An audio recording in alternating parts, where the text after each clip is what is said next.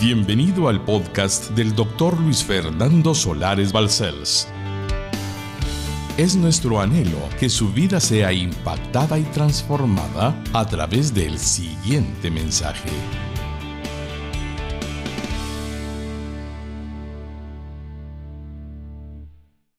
Hoy voy a predicarles de qué es el pecado y qué nos hace. ¿Qué es el pecado y qué nos hace? Por favor, busquen en sus Biblias Hebreos capítulo 12 y versículos 3 al 6. Hebreos capítulo 12 y versículos 3 al 6. Considerad aquel que sufrió tal contradicción de pecadores contra sí mismo, para que vuestro ánimo no se canse hasta desmayar, porque aún no habéis resistido hasta la sangre combatiendo contra el pecado y habéis ya olvidado la exhortación que como a hijos se os dirige diciendo, Hijo mío, no menosprecies la disciplina del Señor, ni desmayes cuando eres reprendido por Él, porque el Señor al que ama disciplina y azota a todo el que recibe por hijo. Ese es el texto sagrado en esta hora. Cuando el pecado entró en el hombre, por medio de Adán y Eva, distorsionó, torció la imagen y semejanza que Dios nos había entregado cuando nos creó a los seres humanos. Es tan malo el pecado que aquel hombre tan lindo que podía hablar con el mismo Señor y pasearse con él en el huerto del Edén, de pronto huye Dios escondiéndose en medio del bosque porque se siente mal, porque ha pecado. El pecado los separó a ellos y a nosotros de nuestro Padre Celestial. Y la imagen y semejanza que teníamos de Dios quedó desfigurada. No que la hayamos perdido, pero sí la retorcimos y ahora miran a hombres pecando como que fueran animales, bestias salvajes. Ni siquiera en la naturaleza de nuestro Creador, hablo de su creación, en lo que es animales, zoología, se mira tanta crueldad. El hombre ha llegado a parecer peor que una bestia. Miren qué diferencia al plan que Dios había concebido a lo que el hombre, sabiendo Dios que habría de acontecer, porque no le tomó de sorpresa, por su libre albedrío hizo con el pecado. Quiero que vean lo que produjo la solución que Dios dio de una vez. Romanos 5, 17 al 19. Pues si por la transgresión de uno solo, está hablando de Adán, reinó la muerte, mucho más reinarán en vida por uno solo, Jesucristo, los que reciben la abundancia de la gracia y el don de la justicia. Así que, como por la transgresión de uno, Adán, vino la condenación a todos los hombres, de la misma manera, por la justicia de uno, vino a todos los hombres la justificación de vida. Porque así como por la desobediencia de un hombre, Adán, los muchos fueron constituidos pecadores, así también por la obediencia de uno, los muchos serán constituidos justos. Y Él se llama Jesucristo para la gloria de su nombre. ¿Quién nos endereza lo desfigurado? Jesucristo. ¿Quién está formando la imagen del varón perfecto en nosotros? Jesucristo. Él es la esperanza que tiene la humanidad para volver a tener semejanza a lo que Dios hizo. Y veamos otra porción sobre esta misma situación en Primera de Corintios 15, 21 al 22. Porque por cuanto la muerte entró por un hombre, Adán, también por un hombre la resurrección de los muertos, Jesucristo porque así como en Adán todos mueren, también en Cristo todos serán vivificados. ¿Quién de ustedes cree en Jesucristo? Digan conmigo, no reina la muerte en mí. Fui vivificado. Tengo la vida de Cristo porque confío en Él. Hermanos lindos, el pecado es algo grave, terrible. Para la humanidad es tremendamente grave. Hay condenación y se encamina hacia el mismo infierno, a menos que venga Jesucristo a la vida de los pecadores para perdonarlos. Ahí va usted, ahí va yo, en fila. Pero alguien nos dijo, Jesucristo tomó tu lugar en la cruz del Calvario y nos rescató para la gloria del nombre del Señor. Y ahora usted es salvo porque Dios le dio la salvación y la vida eterna. El texto con el que comenzamos vale la pena analizarlo un poco. Mire Hebreos 12:3. Considerad a aquel que sufrió tal contradicción de pecadores contra sí mismo para que vuestro ánimo no se canse hasta desmayar. Permítame explicarle el texto brevemente. Jesús es el ejemplo supremo de disposición a sufrir en obediencia a Dios por causa de nuestros pecados. Deberíamos de considerarlo siempre. Él enfrentó la hostilidad y el oprobio como ninguna otra persona y soportó por amor a nosotros todo su sufrimiento solo porque quería salvarnos. Debemos de considerar siempre ese versículo 3, porque es una contradicción que al que no cometió pecado, por nosotros Dios le hizo pecado, para que nosotros fuéramos salvos del efecto, del resultado final del pecado, que es la muerte eterna. Miren segunda de Corintios 5:21 y léalo conmigo en voz alta. ¿Está listo? ¿Listos? Al que no, toda la iglesia, al que no conoció pecado, por nosotros lo hizo pecado, para que nosotros fuésemos hechos justicia de Dios en él. Y hermanos lindos, la misma lucha es enfrentada en muchísimo menor grado por todos los que seguimos fielmente al Señor. Es decir, si nuestro Señor es el ejemplo máximo e incomparable, el Espíritu Santo dice, miren, ustedes tengan en cuenta que también tendrán persecución, también sufrirán oprobio, también tendrán hostilidad, también los van a perseguir. Ténganlo muy en cuenta. La cristiandad no es esa figura de que todo es bonito y nada más que bonito y nos llamó el Señor para hacernos ricos. La cristiandad no es eso. La cristiandad es algo mucho más serio, aunque Dios puede bendecirnos como a Él le plazca. Por lo tanto, oiga esa misma lucha enfrentándose por siglos y siglos. Veamos unas dos o tres citas. Hechos 28, 22. Pero querríamos oír de ti lo que piensas porque de esta secta, así les llamaban a los cristianos el camino, la secta, notorio que en todas partes se habla contra ella. Desde el principio de la cristiandad, en el libro de los Hechos registra que a los cristianos les llamaban secta y les perseguían. Desde el comienzo. Ahora el cristiano se parece tanto al mundo que pareciera que no tiene problemas el mundo con el cristiano. Absurdo. La única esperanza del mundo es Cristo. Mire Gálatas 6:17. De aquí en adelante nadie me cause molestias, porque yo traigo en mi cuerpo las marcas del Señor Jesús. Hermano lindo, eso lo dijo el apóstol Pablo. Yo traigo en mi cuerpo las marcas, azotes en la espalda, brazos que habían sido agarrados en el grillete, pies igualmente engrietados, etcétera.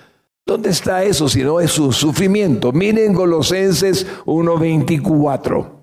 Ahora me gozo en lo que padezco por vosotros, padezco por vosotros y cumplo en mi carne lo que falta de las aflicciones de Cristo por su cuerpo que es la iglesia. La iglesia es su cuerpo y tendremos aflicciones, lo dice el texto con toda claridad. Ahí está escrito y es verdad. Y para comprobárselo, mire segunda de Timoteo 3:12. Y también todos los que quieren vivir piadosamente en Cristo, Jesús, que dice, padecerán persecución. No pueden quitar ese versículo. Ahí está. ¿Quién quiere vivir piadosamente en Él? Entonces yo le puedo decir, dice el Señor, que vamos a padecer persecución.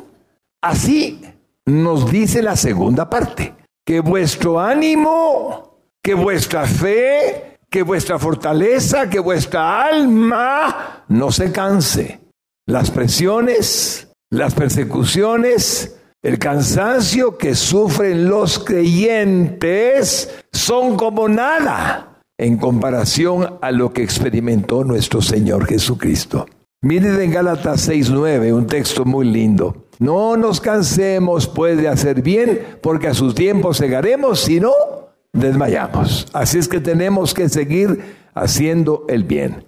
Ahora mire Hebreos 12:4, por favor. Porque aún no habéis resistido hasta la sangre, combatiendo contra el pecado. Ese versículo siempre me ha causado impresión a mi alma. Ninguno de los hebreos a los que se escribió la epístola había experimentado agotamiento o persecución en una intensidad tal que los hubiera llevado a la muerte o al martirio simplemente por ser fieles a Cristo. Y si les tocaba, recordarán que aún hasta la sangre, muchos de los santos habían resistido el pecar, siendo aún muertos por la causa de su Señor. Leones, hogueras, torturas, lapidaciones, pero no negaron a Cristo y por lo tanto no pecaron. Resistieron hasta la sangre. El versículo me impresiona mucho porque tenemos que entender, cristianos benditos todos, que el pecado debe ser resistido, según el texto, hasta la sangre y no dejarnos seducir tan fácilmente por el tentador. Si nuestros antepasados les decían, nieguen a Jesús, nieguenlo, y son libres. No lo devoran los leones, no les vendemos fuego como antorchas humanas, solo nieguenlo. Y dijeron no. Mire Hebreos 12:5, por favor. Y habéis ya olvidado la exhortación que como a hijos se os dirige diciendo, Hijo mío, no menosprecies la disciplina del Señor, ni desmayes cuando eres arrepentido por Él. Hermano lindo, Dios puede arrependernos por el pecado. Así que no debemos menospreciar la disciplina ni desmayar cuando nos reprenda. Nos ama y ama nuestra fidelidad. Dios es bueno, nos ama, pero no le gusta que pequemos. No le agrada que tengamos malos pensamientos. No le gusta que estemos odiando a nadie. No le gusta que estemos hablando de la gente. No le gusta que saquemos la manota para decir alguna cosa. No le gusta. No le gusta. Mire Hebreos 12:6. Porque el Señor al que ama, disciplina y azota a todo el que recibe por hijo. ¿Qué es el pecado? Bueno, comencemos a ver un análisis. Isaías 59.2.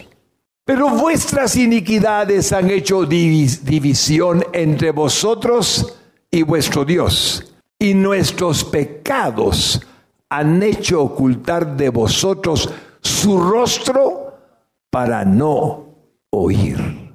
Fíjese bien en ese versículo, mi hermano lindo, que es el pecado. Nuestro Dios ha volteado su rostro hacia aquellos que no están de acuerdo a su palabra porque siguen pecando y no quiere escuchar lo que pide y ha hecho una división entre él y nosotros. Eso dice Isaías. Por lo tanto, es serio. El apóstol Pablo le llamaría errar en el blanco, pero no es suficiente la descripción de Pablo. ¿Por qué? Porque Juan viene y lo ayuda y le dice, sí, Pablo, es cierto, es jamartía, es errar en el blanco, no es pegar en donde a Dios le agrada tu vida. Yo voy a decirte qué es. Y dice el apóstol Juan, es transgresión de la ley. Es violar la ley de Dios. Es quebrantarla. Miren primera de Juan 3, 4. Todo aquel que comete pecado infringe también la ley, pues el pecado es infracción de la ley. Hermanos lindos, los diez mandamientos siguen vigentes. Los diez mandamientos no han pasado de moda ni uno solo de ellos. El pueblo de Israel tiene los diez mandamientos. Nosotros tenemos los diez mandamientos. Y como Dios dice que debemos de guardar un día a la semana, los cristianos guardamos el día en que Dios permitió a Jesucristo por su gracia que Él resucitara, el día domingo. Y el no guardar el domingo para el Señor no está bien. El resto, los nueve mandamientos son hasta hoy claros. Y si yo infrinjo la ley, los diez mandamientos, me hago culpable de todos los mandamientos por uno solo que yo infrinja. Entonces Juan declara, cuídate mucho porque es quebrantar la ley de Dios. El pecado es una seria enfermedad interior. Es lo segundo. Diga conmigo enfermedad interior. Si lo primero es que quebranta la ley y la infringe, los diez mandamientos son hechos como poco.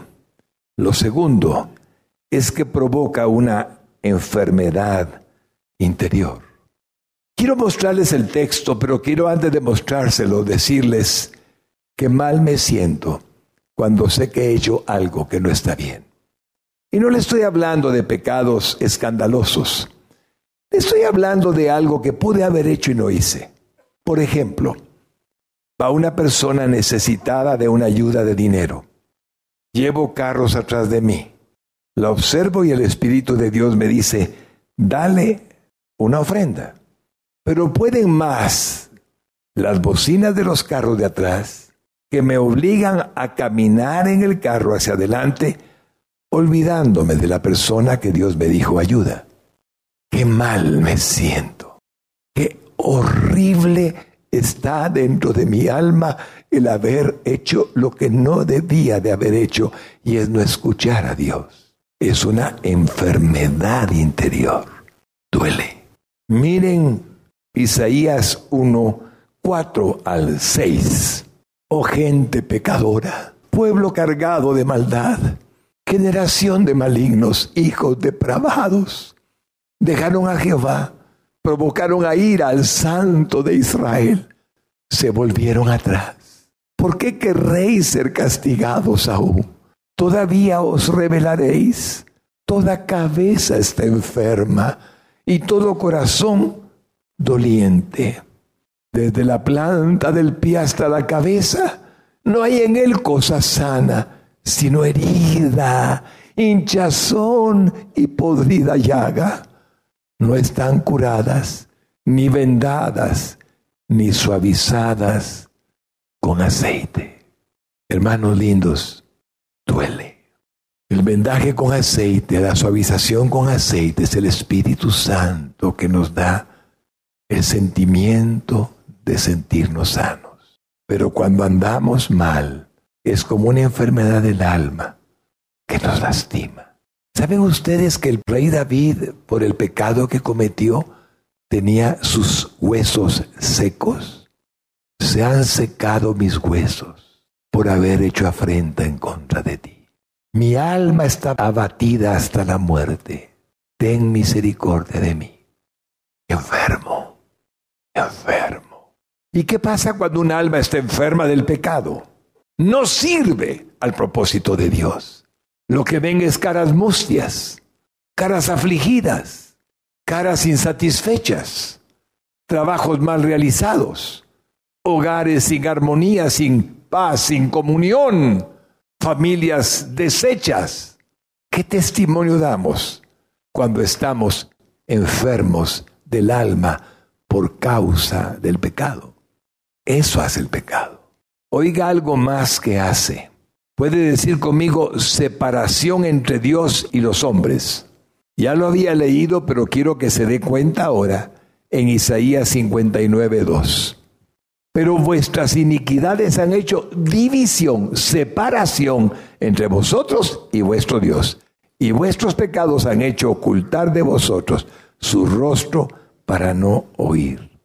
Hay una escena en el monte del Gólgota, iglesia linda, que quiero recordarles. Jesús está clavado en la cruz. Está sufriendo por causa nuestra. Nuestros pecados están cayendo sobre Él. Nuestras enfermedades están cayendo sobre él. Y de pronto dice, Elil Eli lama sabactani, que significa, Dios mío, ¿por qué me has abandonado? ¿Sabe que el significado, si podemos darle el contexto correcto a la expresión, es que Dios volteó su mirada, no vio más a su Hijo en la cruz. Era pecado, era oprobio, era inmundicia, era toda porquería humana. Y Dios es santo, santo, santo. Igual sucede con nosotros en la expresión justa. Si no hacemos lo puro, si no hacemos lo correcto, sufre el Señor y levanta su rostro y no nos mira. Eso dice el texto sagrado. Nos separamos. ¿Sabe qué hace el pecado, mi hermano lindo, en nosotros? ¿Y qué es el pecado? Diga conmigo una terrible esclavitud. Mire un texto de Nehemías 9:37.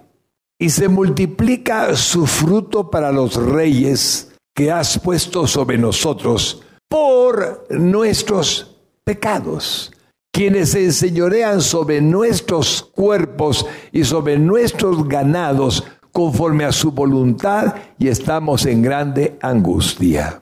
Dios había enviado a un ejército justamente para mostrar que el Señor no se había agradado de eso y por lo tanto en el pasado habían sufrido toda clase de afrenta y la esclavitud estaba en ellos, en sus ganados, en sus familias, en sus seres queridos. Ellos mismos no eran libres, eran esclavos del pecado y por la causa del pecado. Cuando una persona ha venido a Cristo, Cristo ha roto la esclavitud, ha destruido la esclavitud, la quiebra, la quebranta, la rompe. ¿Qué más es el pecado y qué hace en nosotros? Es un impedimento para las bendiciones. Mire pues lo que dice Jeremías 5:25. Vuestras iniquidades han estorbado estas cosas y vuestros pecados, ¿qué dice? Apartaron de vosotros el bien. Usted dice, pastor, ¿y esto sigue vigente? Hasta el día de hoy. ¿No sabéis que los injustos no heredarán el reino de Dios? No erréis, ni los adúlteros, ni los fornicarios, ni los ladrones, ni los estafadores heredarán el reino de Dios. Hasta hoy, en la faz de la tierra, no lo heredamos. Es lo mismo. Hermanos lindos, es serio el pecar. Una triste cicatriz también en nuestros corazones es decir, que aunque ya no lo estuviéramos haciendo, queda la huella, queda la cicatriz. Es horrible. Mire Jeremías 17.1. El pecado de Judá escrito está con cincel de hierro y con punta de diamante. Esculpido está en la tabla de su corazón y en los cuernos de sus altares. Esa cicatriz, mi hermano lindo, es tremenda ¿Sabe usted que el diablo se la vive recordando a la cristiandad? Déjeme explicárselo. Jesucristo no se acuerda más de nuestros pecados. ¿Quién me dice amén? Él las tomó todos en la cruz del Calvario y nos perdonó. Pero el diablo sí se acuerda, porque andaba con nosotros, le cuento. Cuando íbamos a donde íbamos, ¿quién cree que nos acompañaba? Los demonios, los espíritus inmundos, los ángeles caídos. Todos nos conocen. Entonces, ¿quién cree usted que nos recuerda los pecados que hicimos y la cicatriz que está en el corazón? O sea, en nuestra memoria. El mismo demonio. A lo mejor a usted le agarra lo que a mí antes me agarraba, ahora ya no puede conmigo, pero en el principio cuando comencé la cristiandad era algo horrible. Comenzaba a adorar a mi Señor en espíritu y en verdad y con todo mi corazón y le decía en la canción, en el himno, en la alabanza, las cosas lindas que estaba cantando y de repente, ¡pum!, un dardo. Y me recordaba de algo inmundo, algo asqueroso, algo pecaminoso, algo malo. Y me quitaba el gozo. Hasta que de pronto dije, en momento Jesús, ¿tú no me estás recordando eso? Tú prometiste que nunca más te acordarías de mis pecados. Es este demonio infeliz. ¡Fuera! Y nunca más me estorbó. Nunca más me estorbó. Diga conmigo, el pecado es un motivo para que Dios nos discipline. Lo vimos de manera preciosa en Hebreos capítulo 12 y versículos 3 al 6, pero quiero que vean Miqueas 6, 13. Por eso yo también te hice enflaquecer, hiriéndote, asolándote por tus pecados. Uy, ¿qué palabras usa? Hiriéndote, enflaqueciéndote, asolándote por tus pecados. Hermano lindo, son palabras fuertes. Así es que Miqueas no hizo nada más que anunciar una verdad que en el Nuevo Testamento se confirma. Ánimo, varón. Nada más deje de hacer lo que no está bien. Pero dígale a Dios de una vez, Señor, mira, ahora sí te doy mi palabra. Y Dios puede ayudarlo. Así que debemos luchar contra él hasta la sangre. Hebreos 12:4. Léalo otra vez conmigo porque aún no habéis resistido hasta la sangre, combatiendo contra el pecado. Es un texto grande, precioso. El peor problema del pecado es que el pecado es capaz de cauterizar la conciencia. Hermanos lindos, es peligroso pecar. Miren primera de Timoteo 4:2. Por la hipocresía de mentirosos que teniendo, ¿qué cosa, mi hermano lindo? Cauterizada. ¿Usted ha visto una herida cauterizada? ¿La ha visto alguna vez? Yo tengo en el brazo izquierdo una herida cauterizada. Cuando era muy jovencito andaba siempre en bicicleta. Vivía en la colonia Centroamérica. Iba a estudiar al Instituto América que estaba enfrente de la casa presidencial. Y mi mamita, que no tenía mucho dinero, me compró una bicicleta para ahorrarme todo lo de las camionetas. Así es que yo andaba recorriendo 11 kilómetros por la mañana, 11 kilómetros de regreso a almorzar. Antes eran dos periodos. Regresaba 11 kilómetros y a las 4 de la tarde volvía a regresar 11 kilómetros. En uno de tantos viajes que hacía, la bicicleta se me resbaló en un piedrín y arrastré todo mi brazo en el piedrín y me quedó una huella me la cauterizaron. Me pusieron los médicos eh, lo que usan para cauterizar, pero hasta hoy ahí tengo la huella. Es como una cicatriz que me quedó en la piel para siempre. Una conciencia cauterizada es una conciencia endurecida. Ya no es normal. La conciencia nos alerta hasta de lo más pequeñito hasta de lo más insignificante, porque el Espíritu Santo usa esa conciencia para hablarnos. No hagas, ten cuidado, no, no, está mal, nos lo dice. Vuelve a decírnoslo, no lo hagas, no lo hagas. Y de pronto ya no oímos nada. Y esa conciencia se cauteriza. Y cuando la conciencia se cauteriza, ya no somos lo que antes éramos. Y nos volvemos pecadores, de acción pecaminosa. Hermanos lindos, el ejemplo que el apóstol Pedro nos pone en su epístola segunda es muy impresionante. Diga conmigo, muy impresionante. Miren segunda de Pedro 2, 15 al 16. Han dejado el camino recto, o sea que andaban en el camino recto y se han extraviado siguiendo el camino de Balaam, hijo de Beor, el cual amó el premio de la maldad y fue reprendido por su iniquidad, pues una muda bestia de carga hablando con voz de hombre refrenó la locura del profeta. ¿Sabe qué hacía Balaam, hermano lindo? ¿Sabe qué hacía Balaam? Era un profeta que le pagaban por profetizar. Y un día le pagan para que profetice en contra de Israel.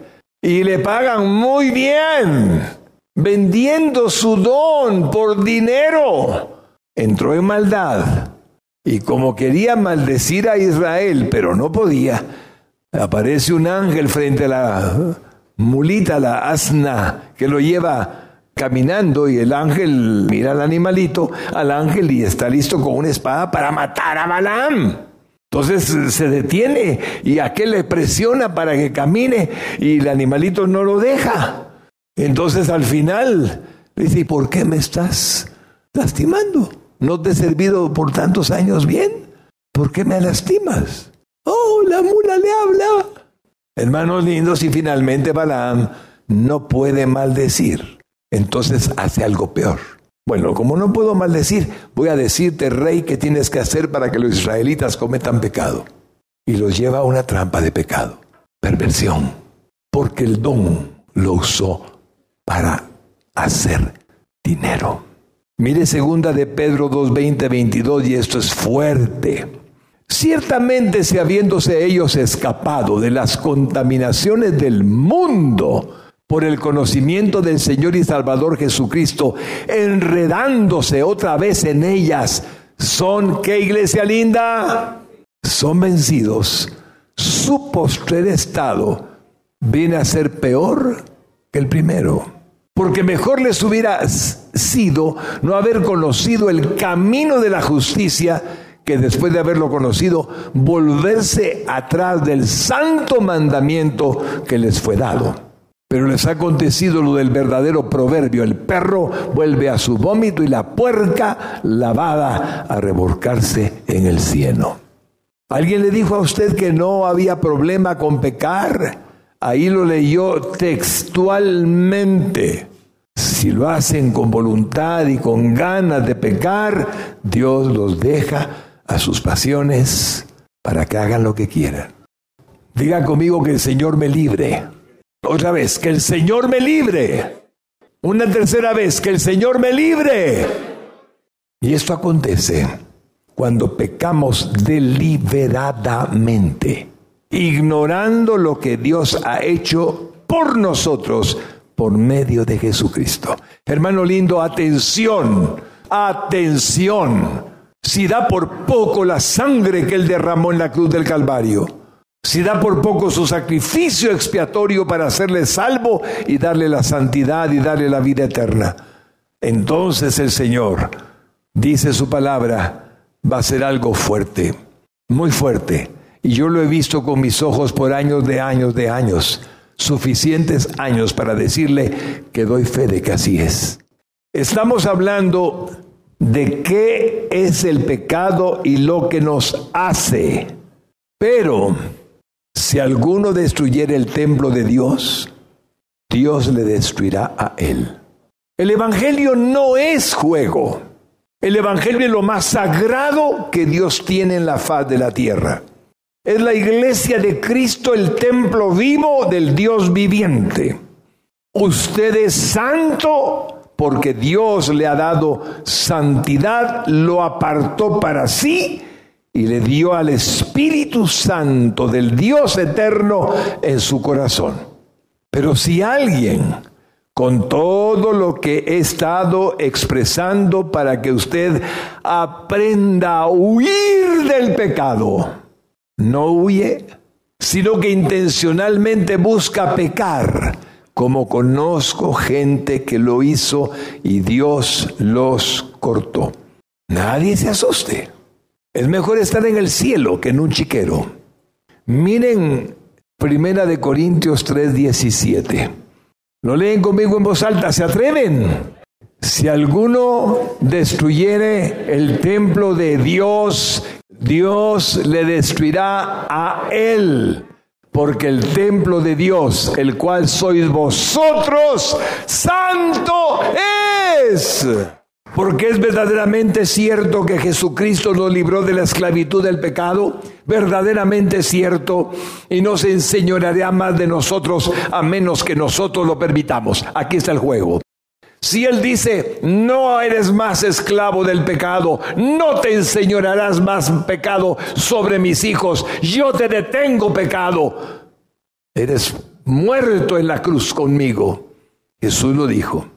Entonces, a menos que nosotros querramos pecar y lo permitamos, somos capaces de hacer lo malo, porque tenemos todo el poder y toda la autoridad para no pecar.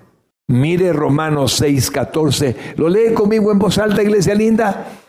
Porque el pecado, toda la iglesia, porque el pecado no se enseñoreará de vosotros, pues no estáis bajo la ley, sino bajo la gracia.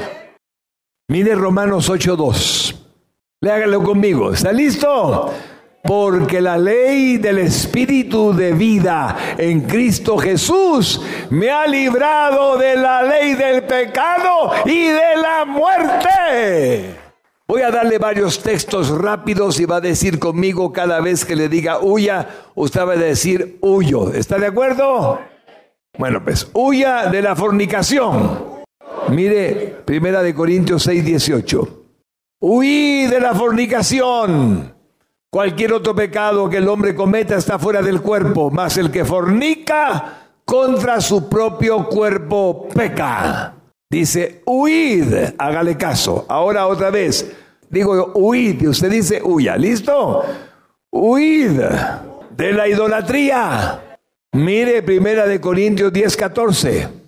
Por tanto, amados míos, huid de la idolatría. Huya, mi hermano. No contemple cositas, ay, como me gustas, ay, ay, ay, qué lindo mi carrito, Dios mío, ay, mi trabajo. Huya de la idolatría. Huid del dinero mal habido. Huyó, muy bien. Primera de Timoteo 6, 9 al 11. Porque los que quieren enriquecerse caen en tentación y lazo y en muchas codicias necias y dañosas que hunden a los hombres en destrucción y perdición porque raíz de todos los males es el amor al dinero, el cual codiciando algunos se extraviaron de la fe y fueron traspasados de muchos dolores. Mas tú, hombre de Dios, huye de estas cosas y sigue la justicia, la piedad, la fe, el amor, la paciencia, la mansedumbre. Huí de las pasiones juveniles Huyo, esa es la respuesta. Segunda de Timoteo 2:22. Huye también de las pasiones juveniles y sigue la justicia, la fe, el amor y la paz con los que de corazón limpio invocan al Señor. Huí de la corrupción. Mire segunda de Pedro 1:4 porque por medio de las cuales nos ha dado preciosas y grandísimas promesas para que por llegases a ser participantes de la naturaleza divina, habiendo huido de la corrupción que hay en el mundo a causa de la concupiscencia. Huya de los falsos, huí de los falsos. Mire, segunda de Pedro 2.18 pues hablando palabrerías infladas, palabras infladas y vanas, seducen con concupiscencias de la carne y de disoluciones a los que verdaderamente habían huido de los que viven en error. Esos son los falsos. Ahí está. Huyan, huyan, huyan. Y por último, huyan de los falsos pastores que creen que uno puede pecar y no le pasa nada. Se llama hipergracia y no es más que un error. Mire segunda de Pedro 2:14 en voz alta. Tienen los ojos llenos de adulterio, no se sacian de pecar, seducen a las almas inconstantes, tienen el corazón habituado a la codicia y son hijos de maldición. No todo en mi hermano lindo el que me dice Señor, Señor, entrará en el reino de los cielos, sino el que hace la voluntad de mi Padre, ha dicho Jesucristo. No tenemos que pecar. Fuimos rescatados del pecado, de su esclavitud por nuestro Señor Jesucristo. Sea libre. Él murió por sus pecados. Él tomó su lugar en la cruz del Calvario. Podemos evitarlo. Huyamos del pecado. Diga conmigo, huyo del pecado. No solo fuimos perdonados de todos nuestros pecados, también fuimos libertados de ellos. Solamente el enemigo puede engañarlo. Todavía eres esclavo.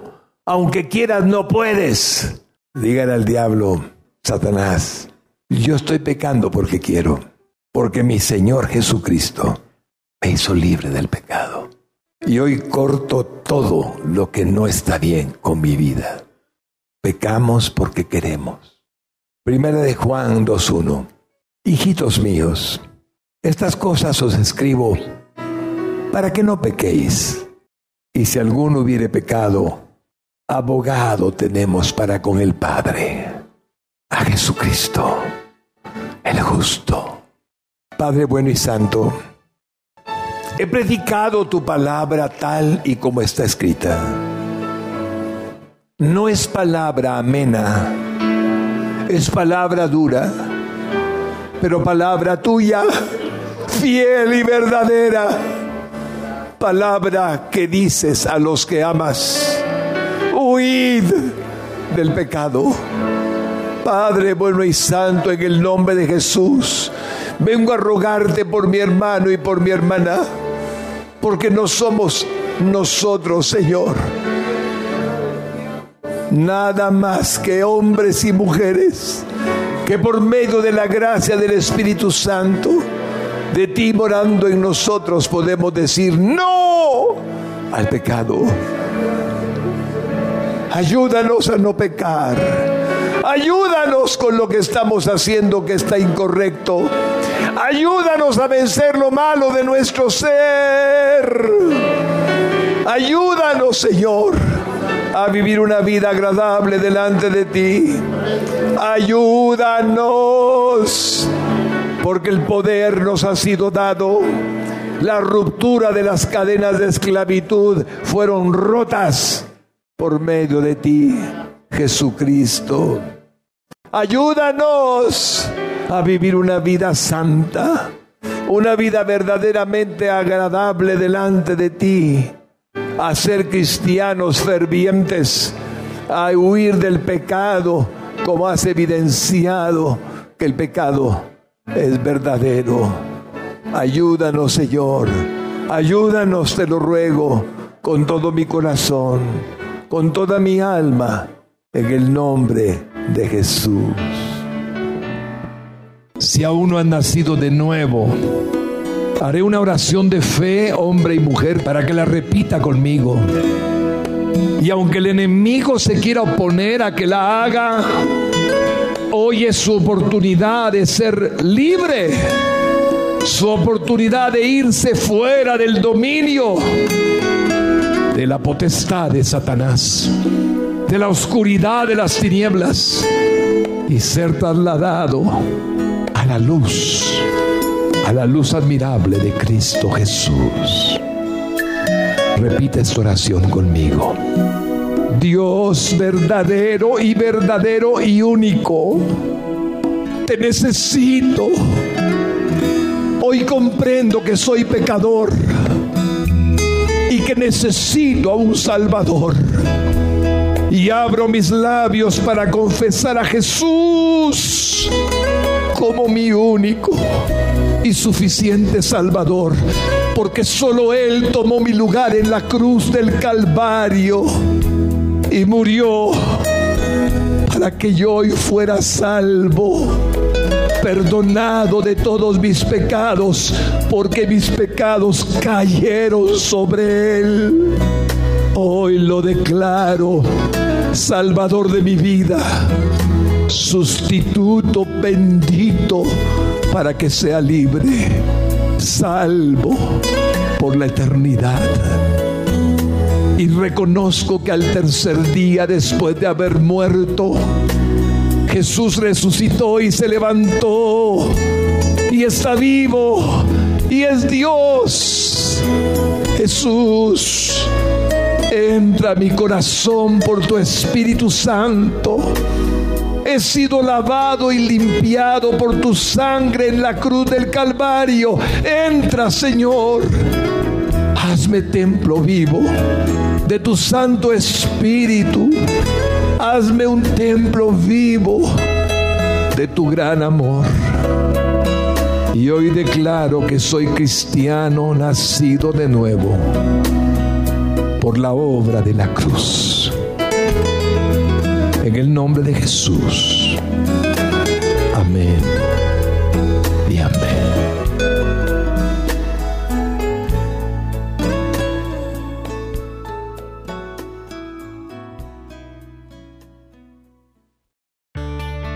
Para más información o ayuda en su vida espiritual, Contáctenos a través de nuestras redes sociales. Búsquenos como Radio Exclusiva GT.